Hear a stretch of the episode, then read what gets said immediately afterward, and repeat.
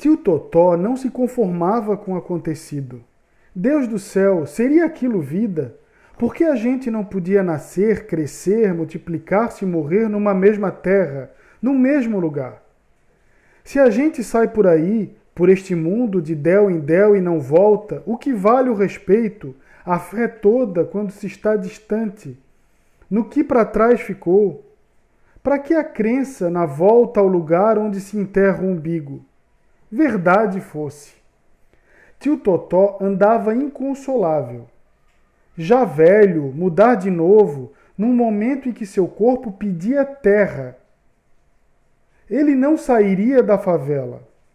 Ali seria sua última morada. Ele olhava o mundo com um olhar de despedida. Olhava sua terceira mulher, seus netos órfãos, sua casinha caiada de branco, algumas galinhas e o chiqueiro vazio. Perdi as forças, Maria Velha. Trabalhei demais. Eu quero agarrar nas coisas, pegar o machado, rachar essa lenha. Assento e penso, para quê? Fiz isso a vida inteira. Labutei, casei três vezes, viuvei duas. A terceira mulher é você. Tive filhos de, das duas primeiras. Os filhos também se foram, partidas tristes, antes do tempo cumprido, antes da hora. Eu vivido, já velho, estou aqui. Meu corpo pede terra, cova, lugar de minha derradeira mudança. Quando o tio Totó se entendeu por gente, ele já estava em tombos da carangola. Sabia que não nascera ali, como também ali não nasceram seus pais estavam todos na labuta da roça, da capina. Sabia que seus pais eram escravos e que ele já nascera na lei do ventre livre. Que diferença fazia? Seus pais não escolheram aquela vida, nem ele. Antônio João da Silva tinha uma letra bonita e sabia soletrar alguma coisa. Dava trabalho ler juntar letra por letra e no final a palavra.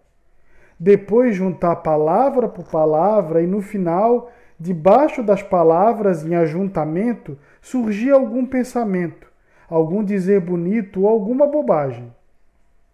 Antônio João da Silva, Totó, apelido de cachorro, não fazia mal, cachorro é amigo do homem. Um dia ele, depois de juntar as letras e as palavras, leu isto: Mais vale um cachorro amigo do que um amigo cachorro. Não entendeu de prontidão o que queria dizer. Juntou novamente as letras, em seguida as palavras, e quase deu um grito de alegria.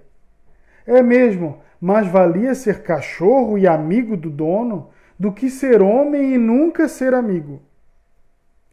Quando menino, foi chamado de Totó, porque Totó e não Totonho, ou Tonico, ou até mesmo Joãozinho.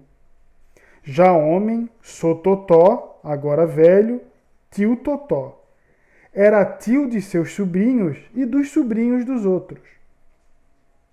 Não, eu já rodei, já vaguei por este mundo velho, já comi e bebi poeira das estradas. Tenho marcas de muita carga no lombo.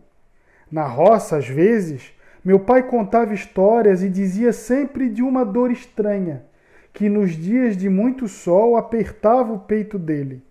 Uma dor que era eterna como Deus e como sofrimento.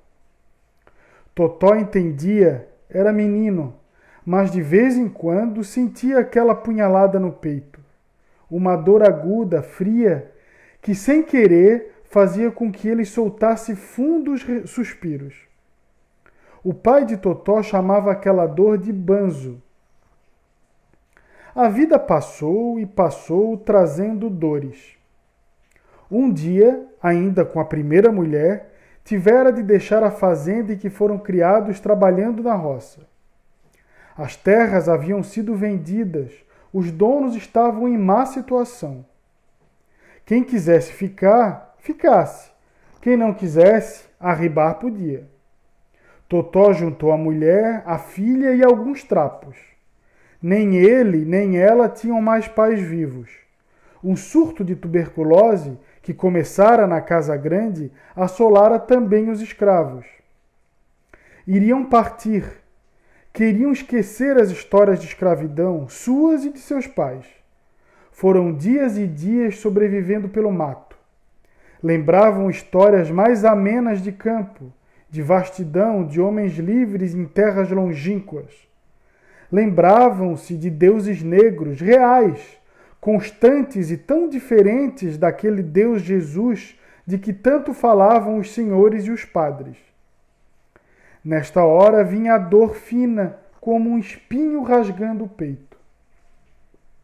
Havia um rio para atravessar, uma canoa improvisada de tronco de árvore. Não dava para esperar mais do lado de cá.